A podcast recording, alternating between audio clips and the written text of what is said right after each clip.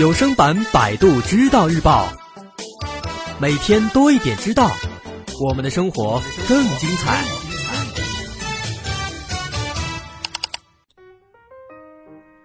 今天咱们先来看看存在越吃越瘦的负能量食物吗？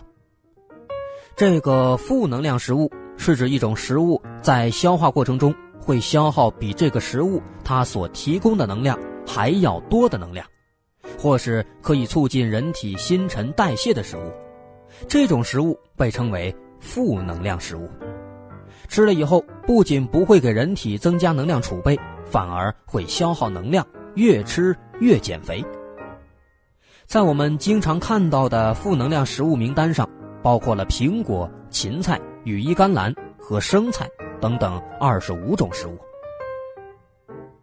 我们每天所吃下的食物，主要的就是为了给人体日常活动提供所需的能量。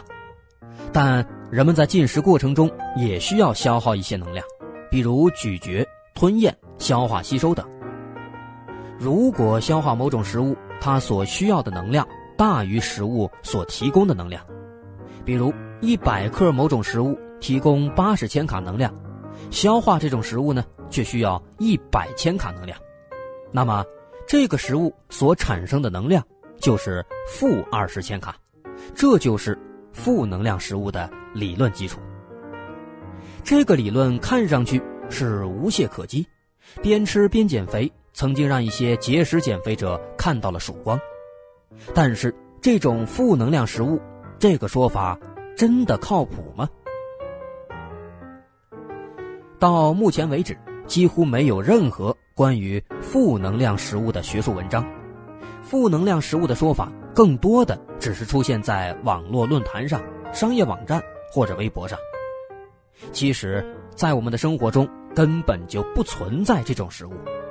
所谓的负能量食物，只是一些低能量或者纤维含量较高的食物。容易让人产生饱腹感，吃这些食物能够减少人体的能量摄入量，以达到减肥的目的。首先，我们需要了解一个概念：食物热效应。食物热效应指的是进食导致的额外能量消耗，这些额外能量一般用于食物的消化吸收和代谢过程，又叫食物的特殊动力作用。计算方法呢？是进食导致的额外能量消耗与食物完全代谢产生的能量之间的比值。根据这个定义，负能量食物的食物热效应值应该至少是百分之百，也就是进食这个食物以后，能量消耗的值大于其产生的能量。不过，目前没有证据表明常见的食物中有任何食物是负能量的。经常被人们提及的负能量食物，比如芹菜，它的热效应值只有百分之八。即使是我们生活中最常见的热效应值最高的蛋白质，也仅仅有百分之二十到三十，远远的没有达到百分之百。不同食物的能量值是有差异的，相对而言，蔬菜和水果是相对比较低的，比如。一百克冬瓜提供九千卡能量，一百克芹菜提供十二千卡能量，一百克洋葱提供四十五千卡能量。但不少水果含有果糖，所以它们的能量值是略高的。比如，一百克苹果提供五十千卡能量。一名成年男子一天的生活需要摄入两千四百千卡能量，那么这些能量。是怎么分配的呢？其中百分之六十到六十五的能量用于维持人体的基础代谢，比如心跳、呼吸、思维、肠胃蠕动、肾脏过滤等；百分之二十左右的能量用于维持人体的正常学习、活动和娱乐。那剩下的百分之十就要满足食物的特殊动力作用，诸如消化、分解等等。所以不可能出现消化食物的能量超过食物本身所提供能量的情况，负能量食物这个说法在营养学上是讲不通的。那虽然不存在负能量食物，但是有一些能量较低或者纤维含量较高的食物，具有较低的能量密度。什么是能量密度呢？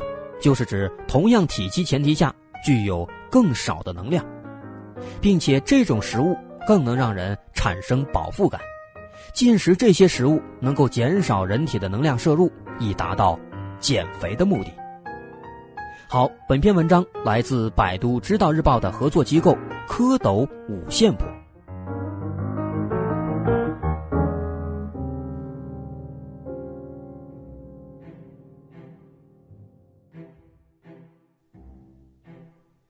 接着，我们来看下一个有关减肥的话题：运动后到底能不能吃饭？我们都知道，减肥要管住嘴，迈开腿，但是很多人发现，少吃多运动的减肥方式并不见效，然后就抱怨怠慢，最后就放弃了，导致体重加倍反弹。这可能是因为不了解身体自身情况，就开始盲目运动。而且还不合理饮食所导致的。有研究表明，在营养均衡的情况下是不容易发胖的，所以很多人就以为自己是营养过剩，然后就少吃，但这只做到了少吃，而且没法达到营养均衡。此外，运动呢，他们更是随意过量，甚至造成运动损伤，影响身心健康，得不偿失。那么今天我们就来科学的谈一谈运动和吃饭的关系。首先，第一点，运动时应该怎么吃？普通人群，不管是运动前、运动中还是运动后，营养师建议适量补充一百到两百毫克左右的碳水化合物或三百毫升的低糖果饮。那么，符合这些条件的食物包括哪些呢？最好是高碳水化合物、低脂肪的食物是最好的，比如面食、米饭、水果等等。如果运动时间在六十到九十分钟之间，最好选择血糖生成指数较低的食物，比如乳类、米饭、香蕉、麦片粥等，可以较长时间的为身体提供能量。如果运动时间不足一个小时的，可以选择血糖生成指数。较高的食物，例如面包、甘薯、运动饮料，可以快速的给身体提供能量。第二点，运动之后为什么要吃东西呢？有研究表明，运动后补充糖类，身体合成糖原的速度会非常快。如果再推迟一段时间再进行摄入，合成糖原的速度就大大降低了。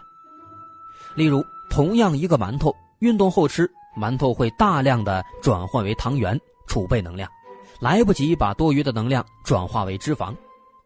此时，针对下次运动呢，就更有力量，更有耐力。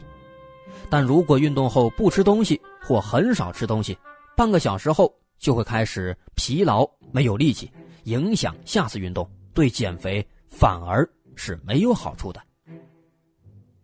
第三点，运动后可以吃快餐吗？不难发现，身体主要的能量来自糖类。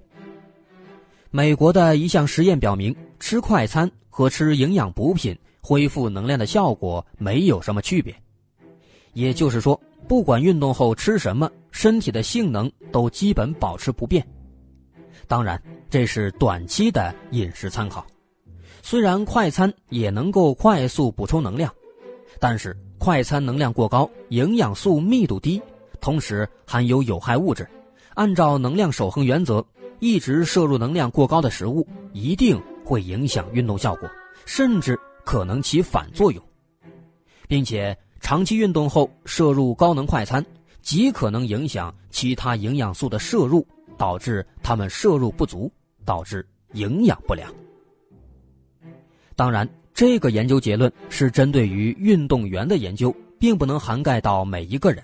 所以建议大家不要按照这个方式快速补充运动之后的能量。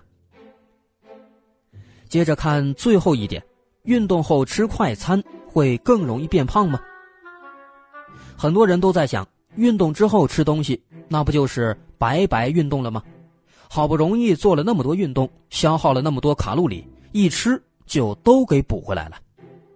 其实不然，运动之后身体的吸收力的确会变强很多，但如果是快餐，吸收的不仅仅是碳水化合物，也有脂肪和有害物质。有研究表明，运动后立即吃饭和四小时后吃饭，合理饮食的情况下，十个星期的运动后，运动后立即吃饭的一组，身体脂肪比另外一组要低百分之二十四，肌肉组织要多百分之六。也就是说，合理饮食不仅不会影响运动，而且还会增强运动效果。因此。在运动后饮食要选择合理正确的饮食，这样食物不仅不会被当作脂肪储存起来，而且可以快速补充能量，吸收其他的营养素，真正做到脱衣有肉、穿衣显瘦的效果。好，这篇文章来自百度知道日报的合作机构科普中国微平台，文章作者国家高级公共营养师、高级体重管理师。高级中式烹调师韩金顺。